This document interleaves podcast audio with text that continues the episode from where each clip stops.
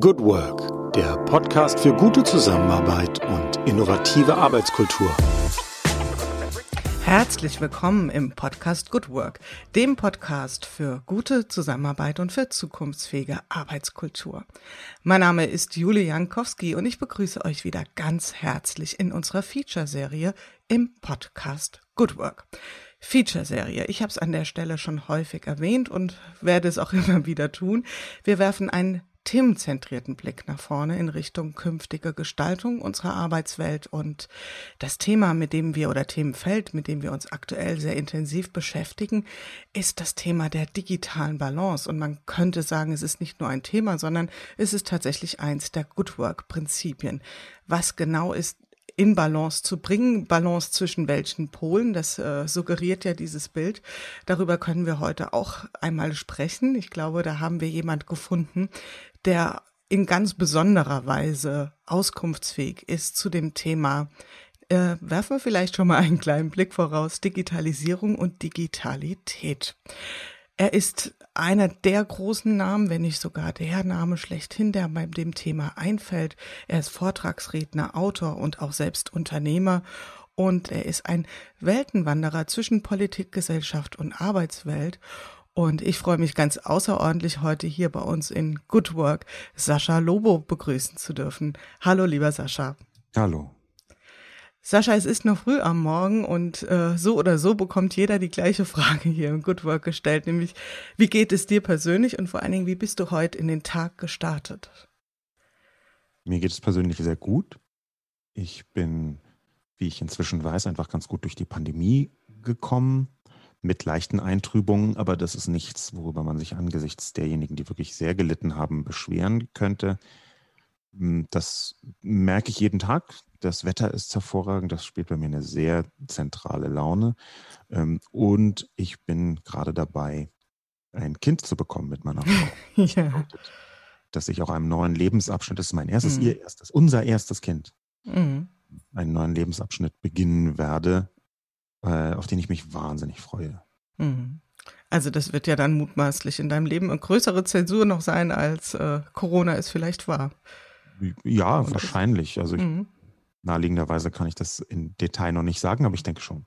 Ja wie es sich anfühlt, wirst du dann beantworten können. Auf jeden Fall schon mal an der Stelle alles Gute. Ich glaube, in ein paar Wochen soll es schon soweit sein. Ja? Genau. Und dann, genau, alles Gute für dich und für deine Frau für diese spannende Zeit und ähm, diesen Zauber, der dem Anfang innewohnt. Und ähm, große Veränderung ist auch der Anlass, den wir hier uns nehmen, um über die Arbeitswelt zu besprechen. Also ich habe äh, dir auch im Vorgespräch erzählt und das äh, Good Work äh, sowas wie eine Chronik war, also die Corona-Chroniken in den ersten 100 Folgen, um einfach den Versuch zu starten, festzuhalten, was lernen die Menschen denn? Oder was erstmal, was erleben sie? Nicht was lernen sie, sondern was erleben sie? Das Lernen und Verstehen kommt ja in der Regel dann im nächsten Schritt. Und ähm, mit dir würde ich auch gern noch mal so ein ganz bisschen zurückspulen, auch wenn das jetzt tatsächlich schon etliche Monate her ist.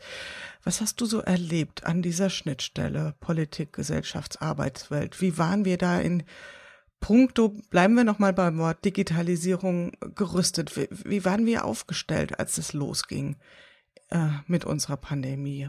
Also in vielen Details war es leider sogar noch schlechter, als ich das ohnehin befürchtet hatte.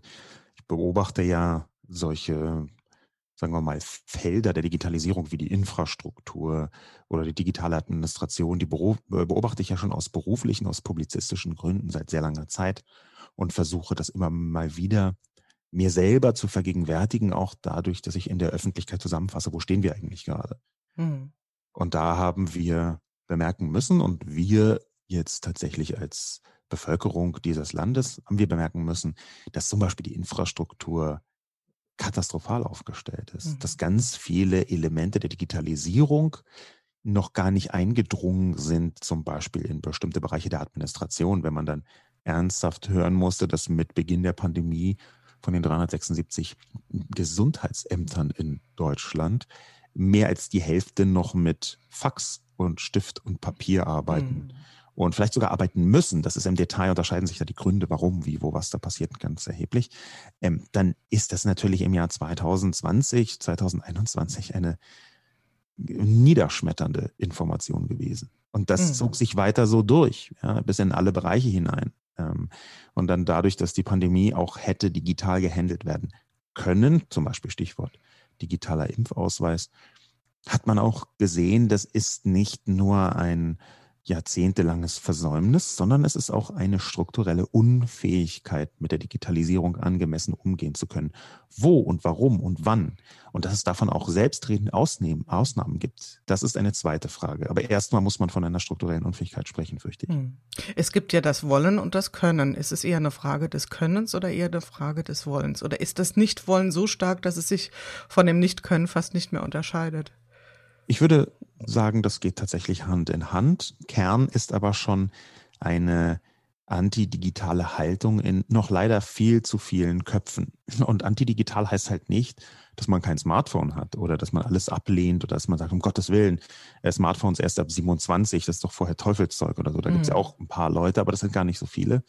Faktisch ist die prinzipielle Ablehnung von der Verschiebung bestimmter gesellschaftlicher Prozesse in die digitale Sphäre, in die Sphäre der digitalen Vernetzung.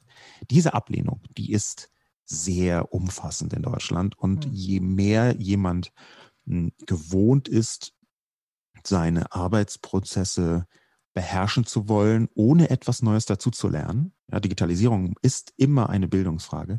Je mehr jemand das also gewohnt ist, eine Kontrolle zu haben und für allein die Aufrechterhaltung dieser Kontrolle, neue Dinge zu lernen, desto schwieriger fällt es meiner mhm. Erfahrung nach, dann am Ende die Leute auch in Richtung einer vernünftigen Transformation zu bringen. Mhm. Also echte Vermeidungsstrategien, die sich da so manifestiert haben und eine, eine, relativ unverrückbare Haltung, so wie du das schilderst. Die ist nicht komplett unverrückbar. Mhm. Die ist tatsächlich durch die Pandemie auch äh, zurechtgerüttelt worden. Die hat relativ viel bewirkt. Die Pandemie hat aber gleichzeitig offenbart, wie es in den Jahren davor bestellt war, um diese vielen Lippenbekenntnisse. Dass man gesagt hat, nein, nein, das machen wir, das gehen wir an, das müssen wir jetzt wirklich. Aber hier transformieren wir nun mal wirklich und da machen wir das und, und hier bauen wir mal eine Software und Vernetzung und Pipapo und Schnittstellen. Und dass das alles Lippenbekenntnisse waren. Das mag von einigen ernst gemeint gewesen sein, aber es hat trotzdem nicht Früchte getragen. Es hat trotzdem nicht dazu geführt, dass am Ende etwas passiert ist. Und da bin ich inzwischen sehr rigoros da sage ich, nein, wir haben hier ein systemisches Versagen. Wenn am Ende kein digitales, nutzbares Produkt, Plattform, was auch immer herauskommt, dann war zwischendurch dieser Prozess falsch. Und dann ist mir auch völlig egal, ob da jemand anderthalb Milliarden Euro versenkt hat und am Ende es nicht rausgekommen ist oder ob jemand noch nicht mal die erste Idee aufgeschrieben hat und es ist nicht rausgekommen. Mhm. Das ist mir dann Schnurz, denn jetzt äh, nach über 15 Jahren Digitalisierungskritik bin ich spätestens durch die Pandemie an dem Punkt, dass ich das Ganze als Blackbox betrachte. Wenn ich es bewerten soll, ich, das ist für die Analyse sehr interessant da reinzuschauen, mhm. aber wenn ich es bewerten soll, schaue ich mir an, was kommt am Ende raus. Ja, und das ist für mich dann essentiell, um jetzt mal einen mittelbeliebten Altkanzler mhm. zu paraphrasieren. Mhm, genau. Und das ist, äh, das Ergebnis ist das gleiche, wie du beschilderst, ja, für die schlichte Aussage. Gehen wir, wie gesagt, nochmal ganz kurz gedanklich ähm, in die Zeit vor der Pandemie, also vielleicht so Februar oder so, oder als das anfing was, ich meine, du kannst dir ganz sicherlich nicht den Vorwurf machen, dass du äh, nicht hinreichend auf Missstände hingewiesen hast. Was war so deine erste Mutmaßung, als du so vielleicht das Ausmaß, ähm, was die Pandemie und vor allen Dingen die Bekämpfung der Pandemie in der Folge für uns bedeuten wird? War so, ach je, ähm, jetzt wird endlich klar, was das Problem ist? Oder war auch sowas wie Zuversicht, auch so das Gefühl von, ähm, das ist vielleicht genau der letzte Schubs, den wir brauchen, ohne dass wir uns natürlich so etwas gewünscht haben. Was war so deine Gefühlslage, auch wenn das jetzt schon ein paar Monate zurück ist? Kannst du dich da noch dran erinnern, dass so deine ersten Vermutungen waren? Ja, meine Gefühlslage war, war schon eher negativ, denn ähm, die Pandemie hat ja katastrophale Folgen für viele Menschen, mhm. die gestorben sind, für viele Menschen, die Langzeitschäden haben. Völlig zu schweigen von den wirtschaftlichen Existenzen, den Existenzen insgesamt, der Gewalt, der häuslichen Gewalt, die jetzt in messbarer Weise zugenommen hat. Also da gab es ganz viele katastrophale Folgen.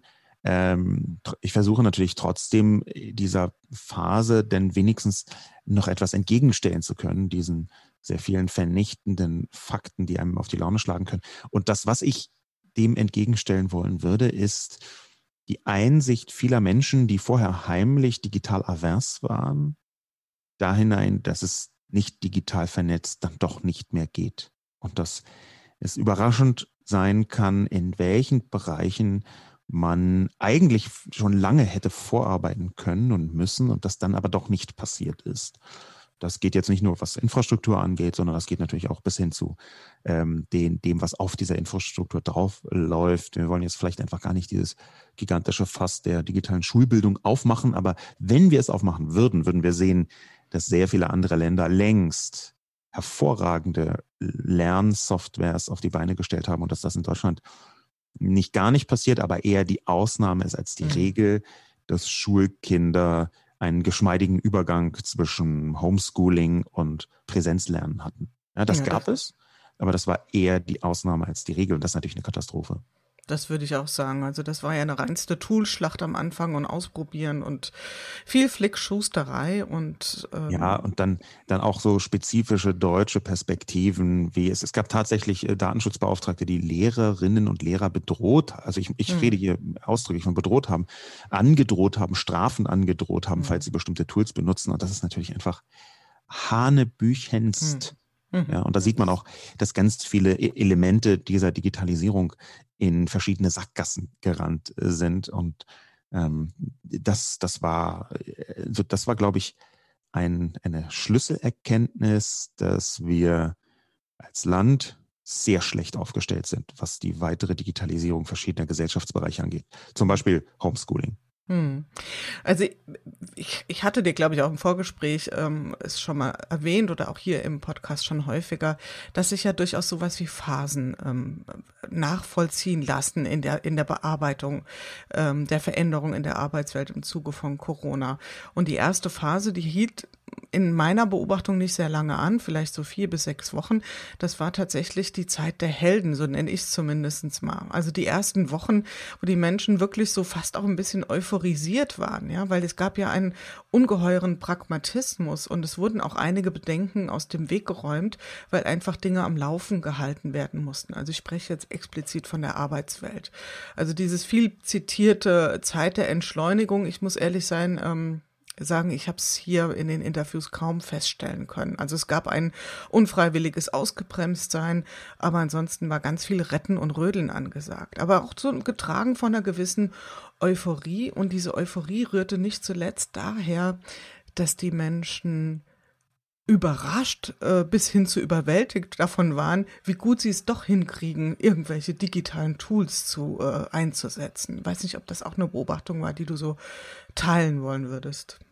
Ja, eingeschränkt möchte ich die teilen. Das ist das, was ich vorher meinte mit Erkenntnis von denjenigen, die bis dahin digitaler vers war. Und das eindrücklichste Beispiel war sicherlich, dass sogar Branchen ähm, sogar Unternehmen, die vorher geschworen haben, noch Anfang 2020, wir können niemals per Videokonferenz zusammenarbeiten, die dann plötzlich gemerkt haben, oh, es geht ja doch.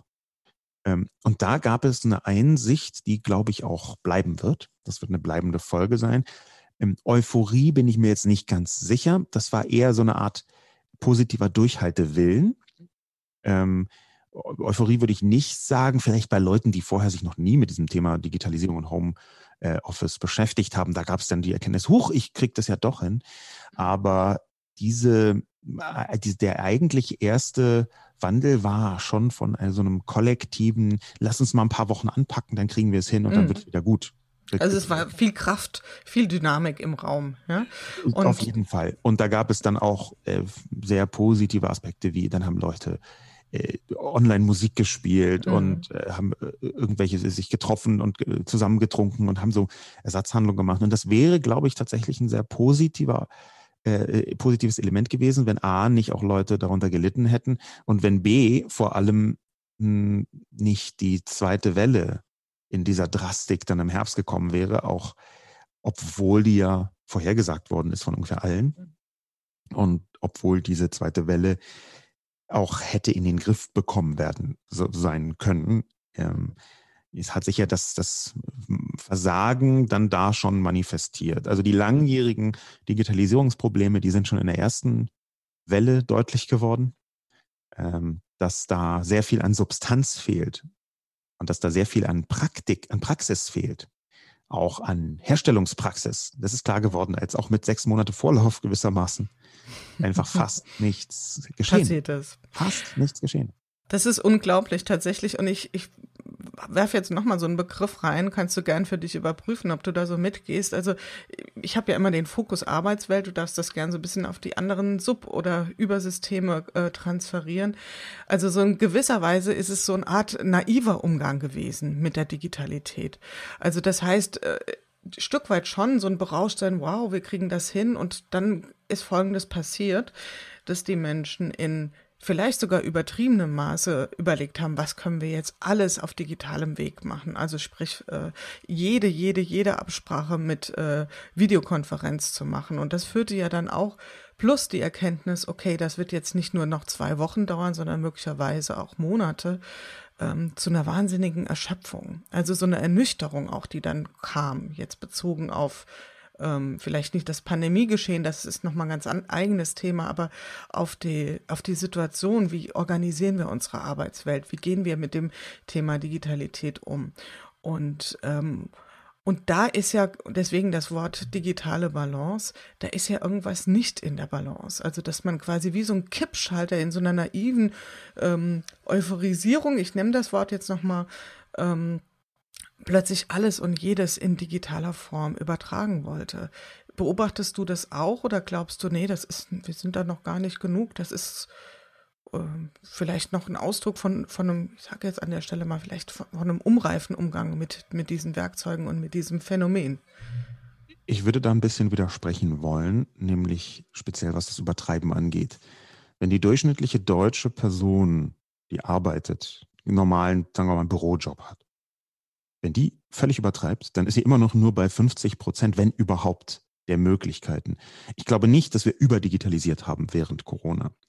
Das mag sein, dass es irgendwie ganz viele äh, Videokonferenzen dann gab, aber das und dass daraus dieses äh, Fatigue, Videoconference Fatigue oder so entstanden ist, das ist für mich aber eher ein, ein Symptom davon, dass die Arbeitsprozesse nicht richtig aufgesetzt waren. Und das hatte wenig mit der Digitalisierung selbst zu tun, ähm, sondern mehr damit, dass die Leute noch nicht ganz genau wussten, wie gehen sie mit diesem Instrument um. Ja, das war eher der Umgang mit diesen Digitalisierungstools, als dass man jetzt sagt, oh, wir haben zu viel digitalisiert.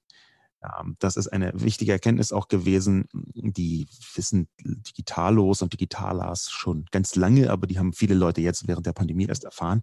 Ich muss zum Beispiel, was Homeoffice angeht, was Teleworking, gemeinschaftlich, kollektiv, Collaboration angeht, muss ich neu lernen, wie man zusammenarbeitet.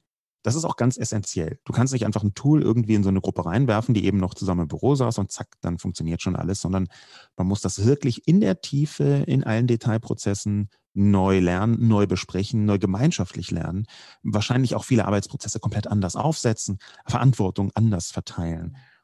Und das zu ignorieren, führt verlässlich in eine Katastrophe. Und gleichzeitig ist natürlich so, wenn ich das Gefühl haben muss, und das war am Anfang ganz wichtig, wenn ich das Gefühl haben muss, ich tue ja was, dann ist es relativ gut gewesen, erstmal ein paar Videokonferenzen zu machen. Dann hat man den Eindruck, man würde wirklich arbeiten. Aber irgendwann haben die Leute gemerkt, hoch, wir machen ja eine Videokonferenz nach der anderen, aber kommen nicht richtig voran, weil am Ende Arbeit etwas anderes ist als Absprache. Und gerade diese Collaboration Tools, wenn die so ganz neu sind, dann hat man, ist man völlig erschöpft am Abend und hat irgendwie den ganzen Mittwoch von 8 Uhr morgens bis 18.30 Uhr einfach durch Videokonferenz und merkt überhaupt erst nach ein paar Wochen, dass so ein Videoconferencing Day eigentlich viel mehr von der Arbeit abhält, als mhm. dass er Arbeit ist. Und diese Erkenntnis, das auch punktueller einzusetzen, die brauchte einige Monate. Das ist genau dieser Lernprozess, von dem ich sprach. Inzwischen ist es bei vielen Unternehmen so, dass sie halt entweder sagen, wir machen Videokonferenzen wirklich nur von 10 bis 11 oder äh, dann können die Leute sich morgens ein bisschen vorbereiten, dann kommen sie vorbereitet in die Videokonferenz oder sie machen einfach so einzelne Videokonferenztage, wo dann alles so gebündelt ist. Oder manche haben auch gesagt, okay, nee, ähm, das darf jetzt keine Videokonferenz sein, wir brauchen jetzt irgendwie bessere Mail-Protokolle oder was auch immer. Also es gibt da eine Erkenntnis, die da durch die Pandemie auch befördert worden ist. Aber widersprechen möchte ich, dass zu viel digitalisiert wurde.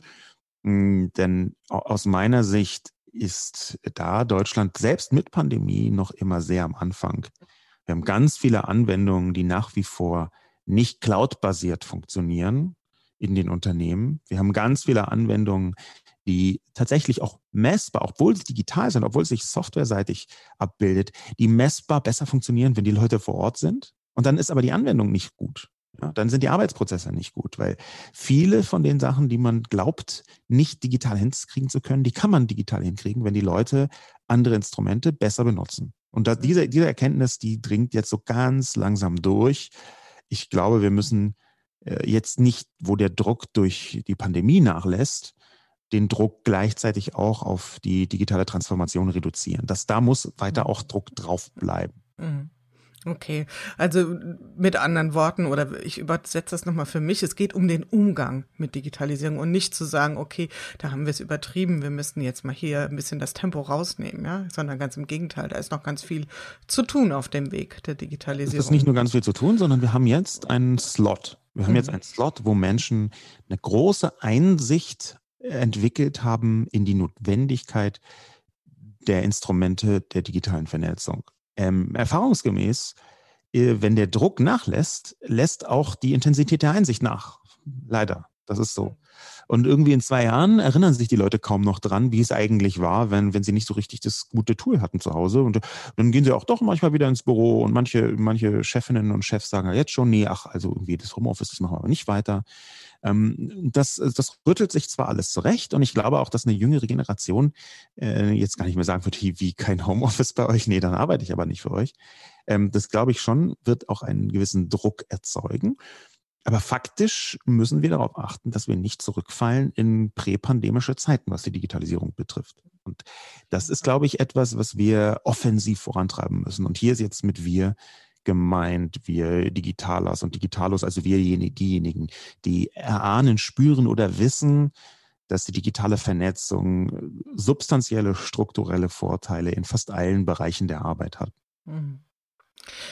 Das würde ich gerne mal als Phänomen aufgreifen, ja, die Vorteile, auch die Veränderung. Was wären so, ähm, man kann das Thema ja jetzt auch weiterspinnen, man sieht es ja jetzt auch, du hast es auch eben schon ein bisschen angetippt, dass das Veränderung in den Prozessen nach sich ziehen wird, beziehungsweise auch voraussetzen. Also idealerweise würde man sogar mal kritisch auf seine Prozesse schauen und gucken, wie lässt sich das vernünftig digital abbilden ähm, oder eben ganz neue entwickeln. Aber auch das Stichwort ähm, Unternehmenskultur? Was, was wären so deine Vermutungen? Was wird, was wird es äh, zur Folge haben, wenn wir da noch stärker vernetzter arbeiten, noch, ähm, noch stärker digital kollaborieren? Was wären so deine Vermutungen?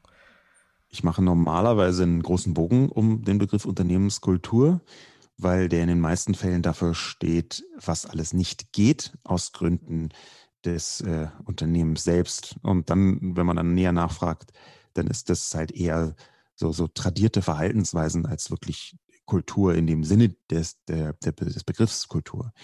Ähm, der, der Punkt, auf den man da hinaus führen kann, wäre schon ein Lernprozess und diesen Lernprozess ähm, ein bisschen offensiver zu gestalten. Also der Umgang mit den Instrumenten ist sehr essentiell, klar, ist jetzt nicht besonders überraschend. Aber dahinter ist etwas, das hast du gerade in die Frage so mit hineingedacht, dass wir die Arbeitsprozesse komplett neu überdenken müssen, völlig unabhängig von irgendeiner Arbeitskultur oder Unternehmenskultur. Weil Unternehmenskultur ist in den Köpfen der Menschen häufig was ganz anderes, als welches Intranet sie da jetzt benutzen. Ähm, wir müssen aber genau solche Fragen stellen. Welche Instrumente benutzen wir wie? Und da gibt es zwar Grenzfelder, die eine Überschneidung zur Kultur haben, aber ähm, tatsächlich ist das viel eher Alltagspraxis als irgendwie was festgeschriebenes. Wir hier bei äh, Kallemann und Söhne sind von der Unternehmenskultur besonders transparent oder so. Das alles. Also ich, den, ich möchte nichts gegen Unternehmenskultur sagen. Ich möchte bloß sagen, das ist nicht der Kern, um den es hier geht. Der Kern aus meiner Sicht, um den es geht, ist, dass wir eine riesige Verschiebung haben das vernetzte Arbeiten, und ich sage jetzt bewusst jetzt vernetztes Arbeiten, das vernetzte Arbeiten ist sehr anders als das hierarchische Präsenzarbeiten. Und die gigantische Verschiebung, die es da gibt, die für ganz viele Chefinnen und Chefs auch wirklich schwer zu verdauen ist, ist, dass wir eine Balance haben zwischen Kontrolle und Vertrauen. Und bei der Präsenzarbeit ist das Thema Kontrolle sehr viel größer. Auch wenn das häufig nur emotionale Kontrolle ist, weil man, weil man weiß, dass irgendwie die Chefetage äh, im, im Nebenzimmer ist oder so. Das ist auch schon eine Form von, sagen wir mal, psychologischer Kontrolle. Und wir haben aber in der vernetzten Arbeitswelt ähm, ein viel größeres Vertrauensvolumen. Das heißt, die Verschiebung von Kontrolle in Richtung Vertrauen, die ist durch diese Veränderung der Arbeitsprozesse das für mich größte und wichtigste, weil sich daraus eine Vielzahl von anderen Folgen ergibt. Daraus ergibt sich zum Beispiel, dass Menschen sehr viel mehr Verantwortung dorthin verschieben müssen, wo diese Verantwortung auch wirksam wird in Form von Entscheidungen. Ganz viele Entscheidungen kann ich in einer vernetzten Arbeitsweise nicht mehr in Richtung Chefetage abschieben und sagen, hier, ja, äh, das müsst ihr jetzt mal entscheiden, sondern das muss ich quasi vor Ort bei der Arbeit in Echtzeit manchmal sogar entscheiden. Und solche Mechanismen, die zuvor auf Kontrolle basiert haben, dass man das halt sich noch hat freizeichnen lassen und dass man dann nochmal kurz Rücksprache gehalten hat, obwohl das im Unternehmen sogar häufig digital passiert ist, per Mail oder so, die werden jetzt äh, Verantwortungsverschiebung in Richtung Netzwerk plötzlich in den einzelnen äh, Instanzen und Subinstanzen entschieden. Und dafür braucht man irrwitzig viel Vertrauen in dieses Netzwerk. Und zwar von allen Seiten. Und das, das ist für mich die größte Veränderung. Dass das mittelfristig auch mit Unternehmenskultur zu tun hat, klar. Das ist für mich aber eher eine Chiffre, die wir manchmal einfach umschiffen sollen. Mhm. Ja, es wird auch ein bisschen sehr überstrapaziert, der Begriff, wo er vielleicht gar nicht im, im Kern hingehört, beziehungsweise so wie du es auch geschildert hast, lass uns doch erstmal auf die Prozesse, beziehungsweise auf die Art und Weise, wie wir miteinander arbeiten, schauen. Ja, also tatsächlich geht es ja wirklich hier um eine Organisation auch. Und ähm, wenn wir da so ein Bild vor Augen haben von einer stärkeren Vernetzung, von Netzwerkarbeit und von einer stärkeren Autonomie auch des Einzelnen, ja, der also viel mehr Empowerment hat, der Entscheidung treffen kann und muss, weil es anders nicht mehr darstellbar ist. Würdest du sagen, das führt auch unweigerlich hin zu einer Demokratisierung in den Unternehmen? Nein. Ich halte auch nicht besonders viel von diesem Begriff Demokratisierung in Unternehmen. Der ist häufig irgendwie so Schminke. Wir haben in Unternehmen Hierarchien. Und natürlich kann man die so ein bisschen aufbrechen, die kann man flacher gestalten. Da bin ich auch super Fan von. Und man kann netzwerkartiger arbeiten. Aber am Ende ist, gibt es eine Hierarchie und ich halte nichts davon so zu tun, als gäbe es die nicht, jedenfalls in den aller, allermeisten Unternehmen. Man erkennt das daran, dass irgendwann Leute entlassen werden und andere Leute entlassen. Und das ist eine, ein Hebel, den ich nicht verschweigen wollen würde, auch nicht im Alltag. Es gibt Machtstrukturen, es gibt Verantwortungsstrukturen ähm, und die, die zu übertünchen mit einem Kicker oder mit besonders eindrucksvollen Titeln, hat noch nicht so oft in nur positive Bereiche geführt, sage ich jetzt mal ganz vorsichtig. Insofern glaube ich schon, dass wir jetzt nicht eine Demokratisierung haben. Wir haben aber schon ein Aufbrechen von verkrusteten hierarchischen Strukturen. Ich würde es bloß nicht Demokratisierung nennen. Mhm. Und das ist auch sehr notwendig. Ähm, wir haben nämlich die Erkenntnis, das ist auch irgendwie arbeitsorganisatorisch von der Forschung her relativ bekannt. Es gibt gerade in der Digitalisierung, in diesem Prozess der Digitalisierung, gibt es ein Phänomen, das ähm, fast alle Menschen, die in großen Organisationen arbeiten, kennen, nämlich, dass von Chefinnen und Chefs irgendwas entschieden wird, was denn irgendwie drei Etagen drunter sich als komplette Fehlentscheidung herausstellt. Also, also so ein ganz simples Ding. Wir nehmen jetzt Technologie A für Problem B. Und dann merkt man irgendwann, um Gottes Willen, Problem B können wir eigentlich mit Technologie A gar nicht lösen. Wir müssten ja eigentlich Technologie Y einsetzen, vielleicht noch mit ein bisschen X und Z drin. Und das ist eine Erkenntnis, die kann man dann zurücktransportieren an die oberste Ebene. Aber in, inzwischen hat die oberste Ebene auch schon für zwei Millionen Euro eine Software gekauft, eine Lizenz meinetwegen oder irgendwie eine Plattform. Und plötzlich ist man in einer katastrophalen Lage, nämlich man muss ein Problem mit einem Instrument lösen, was überhaupt nicht dafür geeignet ist, aus Gründen, die in der Vergangenheit liegen und kaum mehr korrigiert werden können, ohne dass die Chefetage komplett ihr Gesicht verliert oder halt irgendwie zwei Millionen Euro in den Wind gepustet hat, was manchmal ein bisschen deckungsgleich daherkommt. Und solche Mechanismen, die kennt fast jede und jeder, die in der Digitalisierung in großen Strukturen arbeiten. Die lassen sich viel besser abbilden durch solche Netzwerkentscheidungskriterien. Man braucht dafür aber auch eine spezielle Kommunikation. Es ist nicht, dass in einem Netzwerk solche Fehler dann nicht mehr passieren. Es ist eben, dass in einem Netzwerk andere Fehler passieren, aber solche besser abgefedert werden können. Unter anderem dadurch, dass die Verantwortung in einem Netzwerk anders abgebildet werden muss. Und da ist es tatsächlich so, dass Instrumente, die von ferne ein bisschen aussehen wie eine Demokratisierung, ja. nämlich alle dürfen mitreden, äh, die aber aus der Nähe einfach nur eine Netzwerkentscheidung sind, dass die verbessern, wie man damit umgeht. Weil in solchen Situationen würde jemand fragen, okay, hier, ich frage mal in die Chat, in die Runde, es sind alle Leute dabei, die irgendwie daran arbeiten, können wir hier mit äh, Instrument B arbeiten? Wir haben das Problem A vor uns. Und dann kommen halt so Rückmeldungen, und das muss man halt lernen, dass man die dann auch rechtzeitig gibt, kommen dann halt Rückmeldungen wie, ja, naja, aber hier können wir das nicht machen mit Instrument B. Wie wäre es denn eigentlich, wenn wir was anderes tun würden? Und solche, solche ganz handfesten Entwicklungen, die lassen sich in Unternehmen besser abbilden, schneller abbilden, ja, wenn man einfach da die Arbeitsprozesse verändert. Und man muss jetzt nicht auf, auf Krampf irgendwie so ein Kanban-Board einführen oder irgendwas. Aber wenn man so ein bisschen vernetzteres Arbeiten auch in Entscheidungsprozesse reinbringt, dann lassen sich ganz viele Fehler, die bisher die Arbeit sehr schwer gemacht haben in vielen Bereichen, ähm, zumindest äh, entweder lassen sich die Fehler vermeiden oder es lässt sich leichter äh, ein einmal gemachter Fehler irgendwie wieder gerade biegen. Hm. Ja, und äh, den Punkt, den du aufgreifst, finde ich tatsächlich sehr zentral, nämlich die Frage der Verantwortung und der Entscheidung. Also äh, Verantwortung, die ja in der Gestalt von Entscheidungen treffen, sich auch äh, irgendwo zeigt. Und es ist auch keine Überraschung, dass in Unternehmen, die sich als sehr vernetzt darstellen, also die da vielleicht tatsächlich schon sehr weit sind, dass sie sich sehr viele Gedanken über ihre Entscheidungsprozesse machen. Ja? Also Stichwort Konsent zum Beispiel oder sowas. Also die da ganz eigene Vorgehensweisen haben, um eben genau das abzubilden, was du geschildert hast. Und ähm, ja, ich sehe gerade, du willst irgendwas sagen. Ich will dich nicht abwürgen, oder?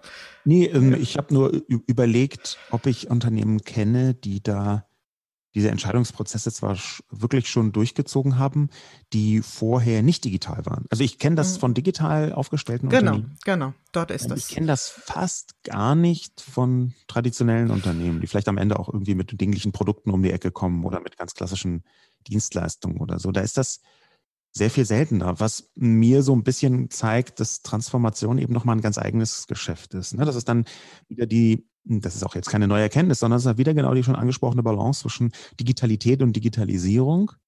Weil, um das jetzt auch mal gleich ganz zentral zu definieren, das hast du wahrscheinlich in deinem Podcast schon ein paar Mal gemacht, ich möchte es aus meiner Perspektive nochmal gerne tun, dass Digitalisierung tatsächlich dieser Prozess ist. Und es ist auch ein gesellschaftlicher Prozess, ähm, der viel größer ist als nur diese einzelnen Instrumente. Und Digitalität ist eher äh, das, was wir so als digitalen Lebensstil, digitale Gesellschaft betrachten, was einen Status quo äh, herstellen kann. Ähm, wie viel weniger prozessual ist Digitalität. Und äh, gleichzeitig hat diese Balance, wenn man die so gegenüberstellt, auch immer so ein bisschen etwas von dem Urkampf, der in der Gesellschaft häufig vorkommt. Also was meine ich damit konkret? Vor ein paar Jahren gab es ja diese großen Diskussionen um Digital Natives versus Digital Immigrants. Und das ist im Prinzip Digitalität versus Digitalisierung. Ja, das ist nichts anderes. Das ist ein, ein Aufguss davon und auch ein bisschen schlechter Aufguss. Ich fand diese Diskussion immer äh, schwierig, vorsichtig gesagt, unter anderem, weil Digitalisierung jetzt nicht zentral eine Altersfrage ist, sondern eher eine Haltungsfrage.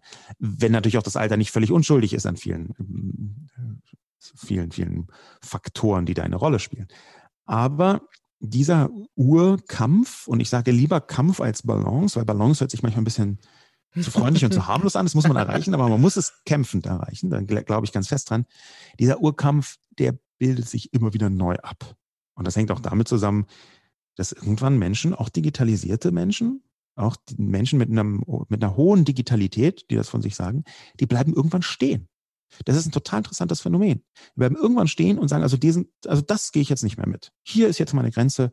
Hier, also jetzt möchte ich nicht mehr weiter digitalisieren. Ja, wir hatten diesen Kampf vor etwa zehn Jahren. Der ist noch nicht ganz vorbei, aber der ist jetzt nicht mehr in der Schärfe geführt. Mit den alten EDV-Haudegen, die dann auf keinen Fall in die Cloud wollten. Ja, die kannten sich mit allem aus, die waren total und vernetzt und pipapo, aber die haben gesagt, nee, also äh, lieber sterbe ich, bevor ich meine Server in die Cloud hänge, so ungefähr. Ja? Also da weiß ich ja gar nicht, wo die Server stehen und so. Also das sind so, Digitalisierung ist halt nie vorbei und Digitalität ist ein Status quo. Und da gibt es Leute, die wollen irgendwann auch stehen bleiben. Die wollen irgendwann nicht mehr, dass es weitergeht. Und die gibt es natürlich auch im Digitalen. Und das sind, gibt lustige neue Kämpfe. Es ist dann nicht mehr digital versus nicht digital, sondern es geht dann zu, zu, Zustände, unterschiedliche Zustände der Digitalität die sich gegenseitig vorwerfen, entweder viel zu weit zu sein und unsicher und komisch und vernetzt und unverständlich oder verkrustet langsam und äh, überhaupt äh, stehend und eilt und, und so weiter. Das, das ist, glaube ich, ein neuer Kampf. Ich bin dir wirklich sehr dankbar, dass du das hier nochmal aufgebracht hast. Und ja, das fiel schon mal, das Thema, aber ich glaube, dass wir es hier noch nicht so auf den Punkt hatten, wie du es geschildert hast. Ähm, vielleicht nur der eine Punkt, wenn man also sich immer Digitalisierung zum Ziel nimmt, ja, als Ziel definiert. Wir müssen das erreichen. Eine Digitalisierung ist das ja relativ absurd, weil ein Prozess ja niemals ein Ziel sein kann. Also es kann ja nicht kein Selbstzweck sein, fortwährend zu Digitalisierung, sondern äh, die Frage wäre ja dann im nächsten Schritt, dass wir an einer Stelle vorbeikommen müssen, wo wir diese Digitalität auch beschreiben, wo wir sagen, ja, wie darf sie denn ausgestaltet sein? Da würde ich leicht widersprechen, aber aus einem komischen Grund. Weil wenn wir das alle ganz im ursprünglichen Sinne benutzen würden, diese Begrifflichkeiten auch, wenn wir, dann wäre das klar, ein, ein Prozess kann nur schwierig ein Ziel sein. Wir müssen aber, und das ist, glaube ich, auch ein Vorwurf, den ich mir selber mache, den sich die Digitalleute auch vielleicht selber mal machen müssen, und zwar nicht als äh, äh, Geißelung, Selbstgeißelung, sondern eher als Bedachtete in Zukunft drauf, diese Form von Vorwurf dass wir zu lange nicht begriffen haben, was Digitalisierung in den Köpfen anderer Menschen wirklich bedeutet. Und da ist denn der Unterschied zwischen Digitalität und Digitalisierung in diesen Köpfen kaum vorhanden. Und da ist Digitalisierung wirklich zwar A, nie zu Ende, wenn man retrospektiv schaut, aber B, faktisch eigentlich immer nur die nächste Schwelle von dem, was noch nicht digital ist. Das heißt, Digitalisierung kann auch ein Ziel sein und es kann sich in diesen Köpfen von denen, die nicht so tief drinstecken, auch anfühlen wie ein Selbstzweck. Deswegen würde ich nicht sagen, nee, Digitalisierung ist kein Selbstzweck, sondern sagen, ja, das kann manchmal wirklich ein Selbstzweck sein, sich zu digitalisieren. Wir wissen doch gar nicht so ganz genau, was wir damit machen. Dass es ganz viele Gründe gibt, dass es vielleicht ein Teil der Leute doch wissen, warum das passiert, ist eine Sache. Aber erstmal zu akzeptieren, dass man bestimmte Prozesse der Digitalisierung, also so Zwischenschritte, durchaus als Ziel begreifen kann und dass es für ganz viele Menschen wie ein Selbstzweck wirkt. Das ist, glaube ich, eine Erkenntnis, die wir Digitalmenschen eher brauchen. Ja, weil ähm, die, der Begriff Digitalisierung, den kennt wirklich jede Person. Digitalität, da wissen die meisten Leute nicht mehr, was es ist. Die packen beides so unter einen Hut. Und selbst wenn es definitorisch so sehr schwierig ist, glaube ich, sind wir Digitalleute halt nicht alleine die Gesellschaft. Es gibt ganz viele, denen wir ständig alles erklären müssen, ständig alles nahebringen müssen, ständig alles nochmal mit ein bisschen schmackhafter machen müssen, ständig immer so am Horizont sagen, guck mal da vorne, dann wird's richtig gut und so. Also das gibt schon diese Leute, die das auch wollen und es ist gar nicht belügen und betrügen, sondern es ist halt eher so, die positiven Zeigen, zeigen, ähm, Seiten zeigen von etwas, was durch Veränderung durchaus ein bisschen auch schwierig sein kann. Mhm. Und da sehe ich technisch hast du recht, wie wir im mhm. Internet sagen, technically correct, aber faktisch in den Köpfen der Nicht-Digitalen ist es wichtig. Das kann Ziel sein, es kann sich anfühlen wie ein Selbstzweck. Und da regt sich bei mir ein gewisser Widerstand. Kannst du gerne auch nochmal für dich draufschauen, wie du das siehst. Ähm, was hilft den Menschen? Weil wir wollen ja im Idealfall, ja, wir wollen niemand mitnehmen, das mag ich sowieso nicht, den Begriff. Ähm, aber im Idealfall ist es ja so, dass sich viele Menschen aus guten Stücken und guten Gründen äh, entscheiden, in die Digitalisierung einzusteigen. Ähm, und glaubst du nicht, dass es hilfreich wäre, diese Differenzierung, wie du sie jetzt gerade oder wie wir sie hier in unserem Dialog mal ein bisschen ausfächern, dass das hilfreich wäre, in den öffentlichen Diskurs stärker zu verankern? Ich erlebe es nicht so, dass es dort äh, platziert wird, sondern dass alles immer durch diese, äh, ähm, durch diese Siebdigitalisierung durchgepresst wird. Und dass es vielleicht Menschen schon hilfreich sein kann, zu verstehen, was ist das größere Bild. Das kann auf jeden Fall hilfreich sein. Ähm, es ist jetzt auch nicht so, dass meine Expertise da auf 10.000 digitale Transformationsprojekte in äh, verschiedenen Unternehmen zurückgreift. Das habe ich irgendwie ein paar Mal gemacht, ein paar Mal begleitet, ein paar Mal beobachtet, aber jetzt, ich kann da jetzt keine umfassende Studie dazu herstellen. Ich habe aber ja mit dem großen Publikum dort draußen relativ viel Erfahrung wie Leute reagieren, wenn ich bei Lanz zum Beispiel TikTok erkläre, wie Menschen reagieren, wenn ich bestimmte Digitalisierungsprozesse in meiner Kolumne beschreibe, durchaus auch im Bereich Arbeit, aber auch im Bereich Gesellschaft oder Infrastruktur. Ähm, da scheint es mir so, als sei der Begriff Digitalisierung ein Oberbegriff für alles, was irgendwie auch nur im entferntesten mit Nullen und Einsen zu tun hat. Und ich befürchte, dass da das Definitionskind bereits in den Gesellschaftsbrunnen gefallen ist und ertrunken ist. Das heißt, wenn wir uns jetzt aufhalten, damit zu sagen, ja, das, was ihr unter Digitalisierung versteht, ist in Wirklichkeit aber A und B und C mit einem Quäntchen D, dann werden die Leute sagen, ja, interessant, aber was bedeutet das jetzt konkret? Und für mich ist deswegen ganz viel von dieser Begriffsdefinition eine, die Menschen eher verwirrt. Da würde ich eher sagen, da beuge ich mich dem, ähm, dem faktischen Votum und sage, gut, eigentlich ist Digitalisierung nur ein Teil aber wenn ihr unter Digitalisierung wirklich alles versteht, dann äh, sei es so. Dann nutzen wir das jetzt so und macht, treten die Flucht nach vorn an. Das ist so ein bisschen, es gibt es relativ häufig, das ist äh, so, so ein bisschen wie ähm, äh, im, im Bereich der Sprache. Ja? Also wenn alle sagen, wegen dem Auto und nicht wegen des Autos, dann bist du halt irgendwann so eine Topfprimel, wenn du einfach noch darauf beharrst, dass es einfach ausschließlich wegen des Autos sein. Und das weiß ja sogar der Duden, ja, weil viele von diesen Entwicklungen irgendwie angeschoben worden sind und dann durch so ein Massenphänomen äh, sprachlich dann sich mhm. in eine andere Sphäre bewegt haben. Diese Form von Bewegung und diese Form von Weiterdefinition, die nehme ich halt sehr gerne auf und da möchte ich nicht dieser einzelne Beharrer sein, der sagt, nein, das ist nicht Digitalisierung, sondern da sage ich, okay, cool, ihr versteht das darunter, also lass uns Definitionskrempel erstmal so ein bisschen an die Seite packen und lass uns direkt in die Prozesse einsteigen. Und dann funktioniert das auch viel besser, wenn man die Leute ähm, versucht zu überzeugen. Und ich bin auch ganz, ich, ganz offen. Ne? Ich versuche, die zu überzeugen. Ich versuche nicht, denen irgendwas so nahe zu bringen, dass sich dann freiwillig dazu entscheiden, sondern ich versuche, sie zu überzeugen. Und ich versuche, sie auf eine Weise zu überzeugen, die die schmerzhaften Punkte nicht verschweigt, weil das total backfiren kann. Ähm, und diese, diese Form von Überzeugung, die funktioniert besser, wenn ich die Begrifflichkeiten der Menschen dort draußen selbst benutze und nicht beharre auf, das heißt aber eigentlich Patjomkinsche Dörfer, ja, und nicht Potemki. Naja, okay. Und so weiter und so fort. Ich gebe zu, ein gewisses Klugscheißerpotenzial hat es immer, wenn man sich mit Begrifflichkeiten feinstofflich auseinandersetzt. Und ist auch die Frage, wen man vor Augen hat, ja, wo an welchem Diskurs was zu verwenden ist oder, oder eben nicht. Aber ich würde ganz gerne mit dir noch einen Moment bei der Stelle verweilen, was es denn für Auswirkungen hat, wenn wir jetzt von der, bleiben wir beim Wort Digitalisierung voranschreiten gehen. Ähm, du hast geschildert, dass du Reaktionen kriegst von Menschen, ja, wenn du Vorträge hältst, zum Beispiel zu TikTok.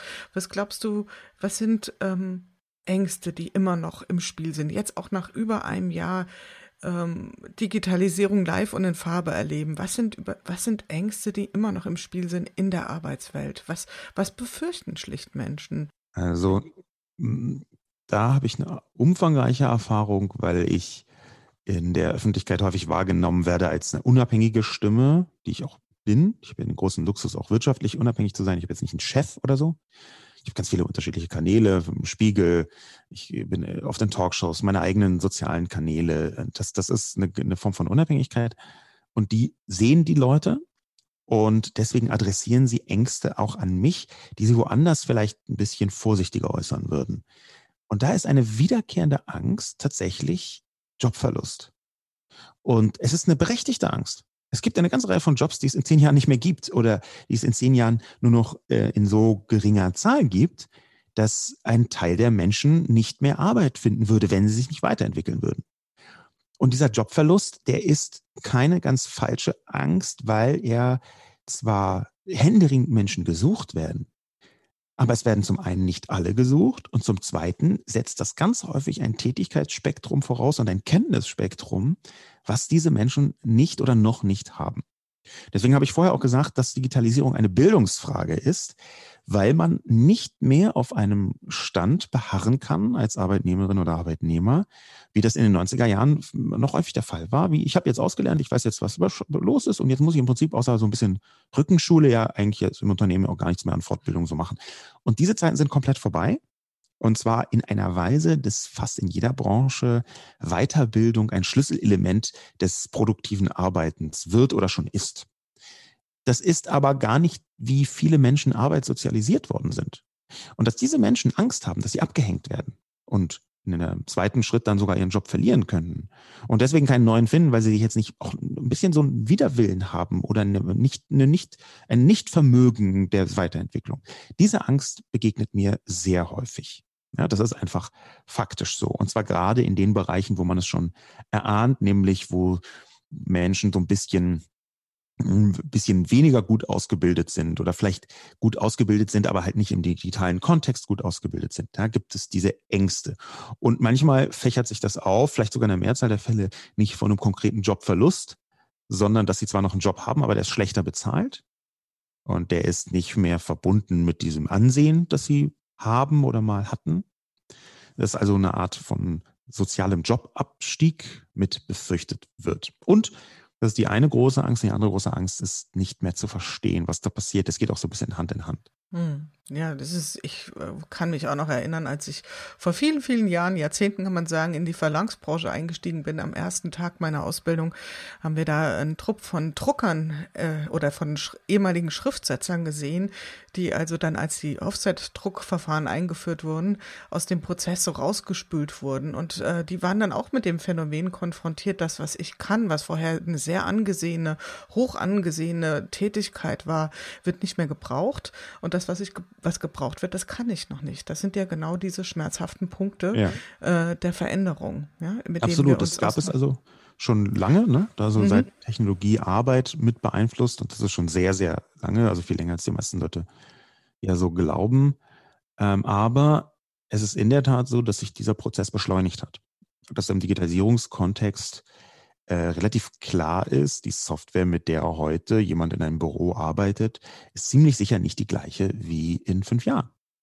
Ähm, und da also nicht nur, weil sich das alles weiterentwickelt und weil die, die weiterentwickelt wird im Sinne von, wir machen mal ein Update oder so, oder jetzt eine, wie sagen wir mal, um, um ein fast schon veraltetes Wort, nee, veraltetes Wort, so eine R2, R3-Migration mit unserem SAP-System, bla bla. Das kennen die Leute inzwischen, aber dass sich das auch noch beschleunigt und dass das prozessual so ist, dass ganze Unternehmensbereiche plötzlich komplett anders aufgestellt werden durch die Digitalisierung, weil man begreift, huch, das brauchen wir gar nicht mehr so dringend, aber dafür brauchen wir das andere. Das ist ein, ein Phänomen, was die Leute spüren und wo die Leute auch so eine Unsicherheit entwickeln. Komme ich da noch mit, schaffe ich das, kriege ich das hin? Das ist, das ist, tatsächlich eine große Angst. Gibt es auch Erwartungen oder Verheißungen ähm, in der Digitalisierung, die vielleicht überzogen sind? Also Verheißung, der Begriff hat ja eine innere Überzogenheit ab Werk. ja, und auch äh, Erlösungsmomente, die häufig in Software so rein interpretiert werden, die sind in den allermeisten Fällen mit einer großen Ernüchterung verbunden. Wir haben das erlebt im letzten Jahr, apropos Corona, dass dann in eine Corona-App irgendwie die Lösung aller pandemischen Probleme so rein projiziert worden ist. Und das konnte natürlich nur scheitern. Das ist dann aber auch auf diese Art gescheitert. Es ist auch nochmal ein extra deutsches Kunststück, würde ich sagen. Aber faktisch ist es ganz oft so, dass ähm, dieser, ähm, dass das, wenn ich mich richtig erinnere, das dritte Clarksche Gesetz ähm, nämlich ähm, jede hinreichend äh, weiterentwickelte, fortschrittliche Technologie ist von Magie nicht mehr zu unterscheiden. Dass das im Umkehrschluss bedeutet, dass die Leute, auch wenn sie es nicht genau verstehen, praktisch magische Dinge von Technologie erwarten. Da gibt es immer überzogene Erwartungen. Ganz, ganz viele überzogene Erwartungen, auch übrigens, was Homeoffice angeht. Ja, dann denken sie, okay, jetzt haben wir eine neue Videokonferenz und diese Plattform und so und Collaboration und dieses Tool und die, die Gmail Suite oder Pipapo. Dann denken die Leute, damit werden alle Arbeitsprobleme gelöst oder hoffen es und projizieren die Lösung da hinein und sind dann sehr ernüchtert, wenn das nicht passiert oder nicht von alleine passiert oder nicht schnell genug passiert. Und da ist es, glaube ich, wichtig für uns Digitalleute zu begreifen, das ist ein ganz, ganz wiederkehrendes Element bei der Einführung neuer Technologien und auch neuer Technologieaspekte, also sogar teilweise einzelner Features. Und diese Ernüchterung. Und deswegen ist das digitale Erwartungsmanagement so zentral für die Weiterentwicklung von Arbeitsprozessen. Das Erwartungsmanagement ist absolut essentiell darüber, ob äh, die Einführung eines neuen digitalen Prozesses als Erfolg gewertet wird oder nicht. Und zwar nach oben wie nach unten. Nach oben in die Unternehmensführung rein, wie nach unten in die ähm, Bereiche hinein, wo dann Menschen auch tatsächlich damit faktisch arbeiten müssen und nicht nur äh, Ergebnisse kontrollieren. Deswegen gehört zu jeder digitalen Transformation ein intensives und extensives Erwartungsmanagement. Hm. Auf jeden Fall, weil sonst gehen ja genau die Pole auseinander. Dann schreit die eine Seite immer lauter und immer vollmundiger, was alles sich, wie du sagst, auf magische Weise lösen wird durch äh, verstärkte Digitalisierung, werden die anderen immer weiter in ihre Ängste reingetrieben werden. Und das wäre ja genau das, was wir nicht wollen. Ich will jetzt die große Büchse nicht mehr komplett aufmachen, aber viele haben jetzt in den letzten Tagen verfolgt, wie du, ich nenn's mal so, doch äh, unserer Politik ordentlich die Leviten gelesen hast auf der Republika ähm, zum Thema äh, Infrastruktur und nicht nur das, auch Digitalisierung in unserer Gesellschaft, ja. Und ähm, greifen wir nur mal vielleicht einen kleinen Aspekt raus, den du da in deinen Thesen zum, äh, ich glaube, du hast auch tatsächlich von Politikversagen gesprochen, ähm, aufgegriffen hast, nämlich das Infrastrukturthemen. Was würdest du sagen, steht jetzt so ganz im Kern, was wir als nächstes unbedingt angehen sollten? Also wir brauchen dringend sehr viel Geld und sehr viele Kapazitäten. Das geht ein bisschen Hand in Hand, ist aber nicht deckungsgleich, was die Verglasfaserung dieses Landes angeht. Wir brauchen Fiber to the Home und zwar Fiber to the jedem verdammten Home und Building in Deutschland. Ähm, diese Argumentation, die ist jetzt nicht ganz neu. Die habe ich seit sehr langer Zeit selber schon vorgetragen. Davor haben es ganz viele andere und danach natürlich auch ganz viele andere Menschen vorgetragen. Gemeinsam mit mir ist es eine Art vierstimmiger Chor, der das singt seit sehr langer Zeit. Und es ist nicht passiert und nicht passiert und immer weiter nicht passiert. Hier gibt es eine ganze Reihe von Gründen dafür ähm, historische Gründe einerseits. Schon in den 80ern hätte eigentlich Anfang der 80er hätte Deutschland verglasfaserkabelt werden sollen von Helmut Schmidt. Der wurde dann abgesetzt als Kanzler und Helmut Kohl hat stattdessen lieber äh, das äh, Privatfernsehen, Kabelfernsehen eingeführt statt einer Glasfaserinfrastruktur. Diese Entscheidung ist jetzt nicht so äh, dieses statt dem, aber das ist so faktisch dann am Ende doch so rausgekommen. Das hat übrigens meines Wissens Jürgen Berke von der Wirtschaftswoche mal sehr schön recherchiert, wenn man das mal im Detail nachlesen möchte. Wie Helmut Schmidt sagte, cool, wir machen Glasfaser, 30 Jahre, jedes Jahr eine Milliarde Mark investieren und dann ist Deutschland komplett verglasfasert. Und Kohl dann gesagt hat, nee, wir machen hier in Ludwigshafen lieber Privatfernsehen mit Kabelanschluss, das ist doch eigentlich geiler. Aber diese, diese ganze äh, technologische, ähm, infrastrukturelle äh, Schmerzsituation, in der wir uns befinden. Die ist ganz vielschichtig, was die Gründe dafür angeht. Sie ist aber etwas, was wir jetzt mit Vollgas lösen müssen. Und leider sind wir schon an einem Problem, wo Geld gar nicht mehr das Hauptproblem ist. Ähm, vor zehn Jahren hätte ich noch gesagt, wir müssen sofort Glasfaser überall hinlegen. Wir brauchen sofort 100 Milliarden Euro, einen Topf für die Verglasfaserung. Jetzt ist das Problem nur zum Teil Geld, zum Teil über komplexe Bürokratiestrukturen, zu einem Teil auch die Tiefbaukapazitäten, äh, zu einem anderen Teil dann aber auch regulatorisch. Das ist jetzt ein sehr vielschichtiges Problem geworden, was sich nicht mehr alleine mit Geld lösen lässt. Wo, es ist aber schon so, dass Geld eine, nach wie vor eine zentrale Rolle spielt.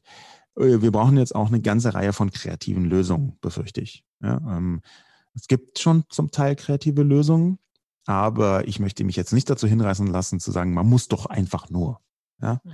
Was die Infrastruktur angeht, gäbe es Ansätze, zum Beispiel ähm, eine, eine, eine, Regulierung in Schweden, eine besonders innovative, die dazu, die da auch wirklich weitergeführt hat, war zu erlauben, dass man in ähm, Abwasserrohre Glasfaser legen kann. Ja, das war eine simple Verordnung, die dort hervorragende Ergebnisse erzielt hat weil diese Rohre schon liegen und Abwasser ist fast überall. Dann könnte man eigentlich da Glasfasern einfach reinlegen. Das ist in Deutschland zum Beispiel aus einem äh, lustigen Grund von Bundesland zu Bundesland komplett unterschiedlich, ob das so in der Form geht oder nicht. Das hängt zum einen damit zusammen, ähm, dass die viele von den Verordnungen kommunale Verordnungen sind. Das heißt, das jeweilige Bundesland könnte, in Niedersachsen ist es etwa so, äh, das jeweilige Bundesland könnte gar nicht sagen, wir machen das jetzt überall so oder nur mit größerem regulierischem Aufwand, weil das eher in Kommunenverantwortung ist. Und solche Sachen, das, das sind halt so eine Vielzahl von Begründungen, wo am Ende man denkt, ja, nee, also zack, wir brauchen jetzt mal jemanden, der auf den Tisch haut und einfach so äh, Glasfaser infrastrukturell durchregiert. Und das wird auch schon gehen. Es wird auch noch teurer, als man ohnehin schon dachte. Es bräuchte jetzt aber vor allem auch den Druck. Ja, und dieser Druck, der ist nach wie vor auch deshalb nicht vorhanden, wegen dieser magischen Zahl 31,9. 31,9 ist der Anteil des Staates an der Telekom. äh, gehalten jetzt überall, glaube ich, die KfW oder so, das ist ja jetzt egal, aber es ist faktisch einfach so, dass ähm, der Staat 31,9 Prozent der Telekom besitzt und das führt dazu, dass dieser riese Telekom 2019 gleicher ähm, größerer Umsatz als ähm, Facebook, nur um das mal so äh, auf eine Ebene zu hieven, ähm, die, dieser riese Telekom, der ist halt immer genau dann ein Staatsunternehmen, wenn es ihm passt, und immer genau dann ein Wirtschaftsunternehmen, wenn es ihm auch passt, börsennotiert, bla bla bla. Und daraus ergibt sich eine ganze Menge von Schwierigkeiten. Hat sich auch in der Vergangenheit ergeben, das ist mit einer der Hauptgründe, warum die Infrastruktur so mies ist. Ähm, und das ist noch nicht mal die Schuld der Telekom. Ich mache ja gar keine Vorwürfe. Äh, Vodafone ist übrigens da ganz genauso, da kann man überhaupt nicht äh, ich habe ja mal für, beide schon gearbeitet, für Vodafone ein bisschen intensiver, aber für beide schon auch gearbeitet irgendwann zwischendurch. Und äh, ich würde noch nicht mal diesen Unternehmen die, die Schuld zuweisen. Das ist eher eine politische Verantwortung, aber auch eine gesellschaftliche. Ja, es ist, ist auch tatsächlich so, dass wir hier in Deutschland mit einer überalterten Gesellschaft in bestimmten Bereichen einfach gar nicht äh, die, die Breite der Bevölkerung die Notwendigkeit sieht, dass da wirklich mehr als ein Megabit. Wieso? Damit kann man doch Flüge buchen, Gerda. Das ist doch gar kein Problem. Und dann ist das tatsächlich auch von der Bevölkerung her schwierig. Hm, das durchzusetzen. Du hast es ja in deinem äh, in deiner Keynote ähm, bei Republika sehr eindrücklich geschildert. Ich glaube, es waren irgendwie 18 oder 20 Ankündigungen, wo es darum ging, äh, dass Glasfaser verlegt wird und so weiter. Ich, ich, ich habe die Zahlen nicht mehr genau parat. Auf jeden Fall. Ich ich, glaube, ich habe dann auch auf Twitter geschrieben, wie nennt man das, wenn eine Politik immer und immer und immer wieder Versprechungen macht äh, und sie enttäuscht. Es ist eine Enttäuschungspolitik. Also ist, genau, ja. das, genau das Gegenteil von dem, was wir eben besprochen haben, des Erwartungs Management. Ja, ist einfach nicht redlich. Ja. Ist es nicht redlich, was da passiert? Ist es nicht redlich? Ich habe das seit 2008, von 2008 bis 2020 mir genau. genauer angeschaut ähm, und habe zwar für jedes Jahr ähm, ein gebrochenes Versprechen gefunden äh, und für manche Jahre sogar zwei. Das heißt, ich war am Ende bei 16 Versprechungen, die gebrochen worden sind. Und faktisch ist es aber so, dass in den 15 Jahren, die ich mir von der Merkel-Führung, die verschiedenen Bundesregierungen Merkel mir angeschaut habe, von 2005 bis 2020, in diesen 15, fast 16 Jahren einfach jedes einzelne Versprechen, was die digitale Infrastruktur angeht, gebrochen worden ist, jedenfalls von denen, die ich recherchieren konnte. Und ich habe wirklich überall geschaut. Jedes Versprechen ist gebrochen worden. Und das ist natürlich also das ist, das, das ist schon, das ist schon nicht mal mehr lächerlich. Ja, das ist, das ist schon grotesk, das ist schon absurd. Das ist schon eine Farce. Und zwar eine Farce der Sorte, die wir im Moment am allerwenigsten gebrauchen können, wie wir bei der Pandemie gemerkt haben. Denn da greift das Hand in Hand. Wir haben die Pandemie in vielen Bereichen auch deswegen nicht besonders gut überstanden. Wir haben sie insgesamt gut überstanden, aber nicht besonders gut überstanden, was so wirtschaftliche Aspekte angeht, durch die fehlende Digitalität. Und die wiederum ist auch deswegen so gering, weil Deutschland eine mangelhafte digitale Infrastruktur hat und hatte. Ja. Stumpfen wir das, bei dem Thema ab? Ja, also die Substanz, die wirtschaftliche Substanz von Deutschland ist enorm. Das unterschätzen viele Leute. Die ist unfassbar gut. Ähm, und da gibt es ganz viele Bereiche, die zwar sich verändern werden, weil die digitale Transformation noch nicht so weit ist, aber man muss eben auch sehen, dass diese unfassbare wirtschaftliche Kraft der Unternehmen, wohlgemerkt, ja, also ich könnte mir gut vorstellen, dass man das alles noch ein bisschen geschmeidiger verteilt oder so, aber die unfassbare wirtschaftliche Kraft dieser Unternehmen, die ist jetzt nicht in Toto zum Untergang verurteilt, weil so viel noch nicht digital transformiert worden ist. Ja, das ist, muss man einfach so sagen. Da gibt es einen großen Druck inzwischen, sich digital zu transformieren. Aber den Druck gibt es, gab es schon vor Corona. Der ist durch Corona nur ein bisschen intensiviert worden. Und in manchen Bereichen funktioniert es schon gar nicht so wahnsinnig schlecht bei den Unternehmen. In vielen Bereichen werden wir noch ein bitteres Erwachen haben, aber ich glaube nicht, dass da ein Niedergang des ganzen Landes stattfinden wird. Es ist aber schon so, dass ganz viele liebgewonnene Bereiche für uns äh, nochmal holprig werden, vorsichtig gesagt. Ja, also äh, nehmen wir die Automobilindustrie, die sich jetzt, die hat jetzt gerade so vor ein paar Jahren besser verstanden, dass das mit der Elektromobilität vielleicht doch keine Phase ist. Ne? Und das haben sie jetzt alles gecheckt und äh, liefern da auch nach und bieten auch entsprechende Automobile an und die Infrastruktur. Aber gerade die Ladeinfrastruktur, da hätte eigentlich Deutschland mit drei weltweit absolut führenden Autokonzernen, ja, gleich drei, ja, andere Länder wir sind froh, wenn sie einen haben, wir haben gleich drei. Und wir haben einfach bis vor ganz kurzer Zeit ein kalifornisches Startup gehabt, was die beste Ladeinfrastruktur für Elektroautos in Deutschland angeboten hat. Das ist eigentlich eine Katastrophe. Das hätte gar nicht, das, das hätte gar nicht so sein dürfen. Und dass sich das so ganz langsam, so ein bisschen zaghaft ändert, zaghaft im Sinne von weniger schnell als in anderen Ländern. Ähm, das ist ja, und dann muss man halt auch sehen, Automobilindustrie kann noch mal ein ganz bitteres Erwachen haben, wenn sie merken, dass die Software in Auto Automobilen noch viel wichtiger ist als der Antrieb. Ob der jetzt irgendwie mit Diesel ist oder Elektro, ist doch für die Umwelt cool und in ganz vielen anderen Punkten auch cool und wichtig, aber der eigentlich große Wandel, der wird softwareseitig sein und der ist auch schon im Gang. Ähm, aber auch da ist Deutschland, glaube ich, noch nicht voll durchgestiegen, was das im Detail bedeutet. Auch wenn sie schon weiter sind, als viele Leute glauben was das bedeutet, auch plattformseitig, ähm, das glaube ich, äh, vielleicht die Führungsspitze. Ja, es gibt ein paar Äußerungen von Herrn Dies, die darauf äh, hinweisen, äh, schließen lassen, dass sie es da verstanden haben. Aber ob das das Unternehmen schon so richtig durchdrungen hat, da bin ich mir noch nicht so sicher. Hm. Was ist so eine Frage, um jetzt mal so langsam Richtung Ende unseres Interviews einzuschwenken? Was ist so eine Frage, die dich im Moment total umtreibt in Richtung Zukunft der Digitalisierung? Gibt es da sowas, wo du sagst, da komme ja. ich immer wieder dran vorbei an der Stelle? Wie können wir das öffentliche Bildungssystem in Deutschland ins 21. Jahrhundert befördern? Das ist eine große Frage, jetzt nicht nur, weil ich äh, ein Kind bekomme ähm, und dann natürlich einfach unmittelbar auch betroffen sein werde als äh, Vater in kurzer Zeit, in naher Zukunft, sondern weil ich jetzt während der Pandemie, wie ganz viele andere Menschen auch gesehen habe, wie weit wir da zurück sind. Ja, wie bitter schlecht ganz viele öffentliche Schulen ähm, aufgestellt sind, was äh, die digitale Bildung angeht. Eine Zahl, die ist pre-pandemic, aber nicht weniger eindrucksvoll, weil sie 2019, wenn ich mich richtig erinnere, veröffentlicht worden ist, dass in Dänemark 91 Prozent der Lehrerinnen und Lehrer digitale Geräte gestellt bekommen, die sie brauchen äh, von dem Schulträger. Und das in Deutschland vier Prozent der Lehrerinnen und Lehrer digitale Geräte gestellt bekommen vom Schulträger.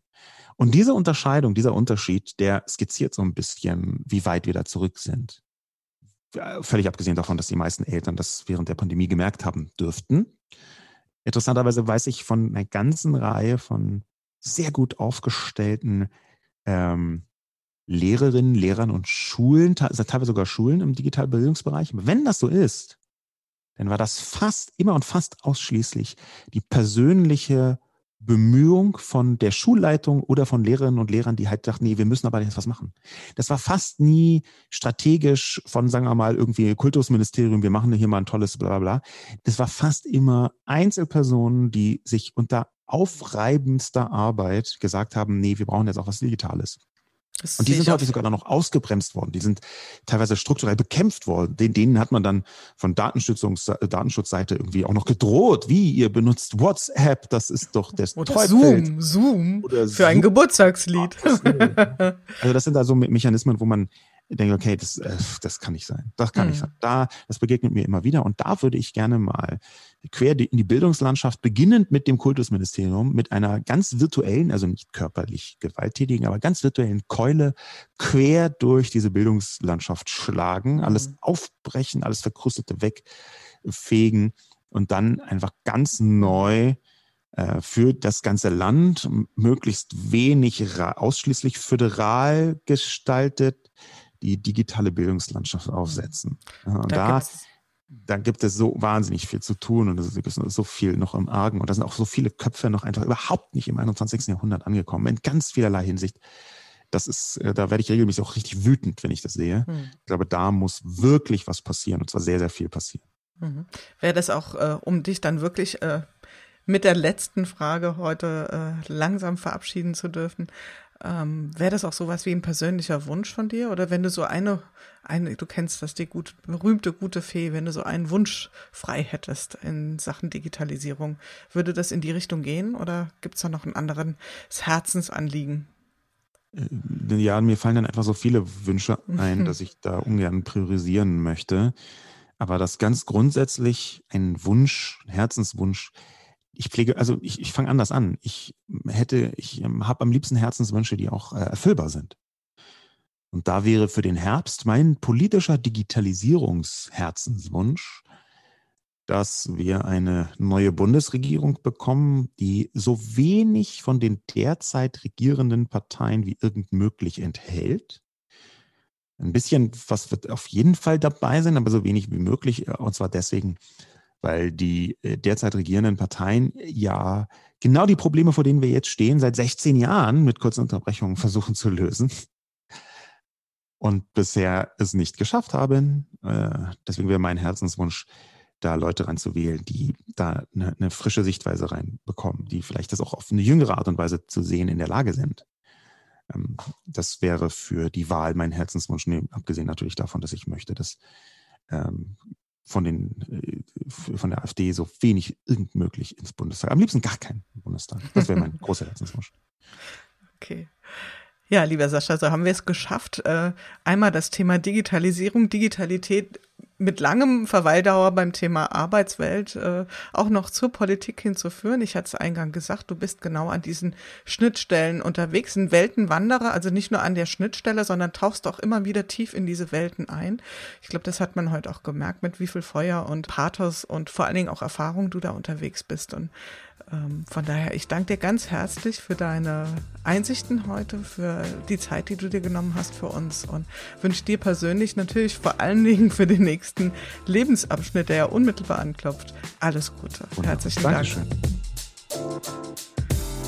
Ja, das war's wieder in unserem Podcast Good Work, dem Podcast für gute Zusammenarbeit und für zukunftsfähige Arbeitskultur. Wir schauen ganz genau hin, was gerade passiert in unserer Arbeitswirklichkeit und welche Form von Arbeitszukunft wir jetzt gerade in diesem Moment gestalten. Wenn euch das interessiert, das Thema, wenn euch die Art der Gespräche gefallen, schaltet wieder ein. Es gibt noch eine ganze Reihe von neuen spannenden Gesprächspartnern und von vielen Folgen, die wir hier in dieser Serie produzieren werden. Bis dahin, passt gut auf euch auf, eure Jule Jankowski.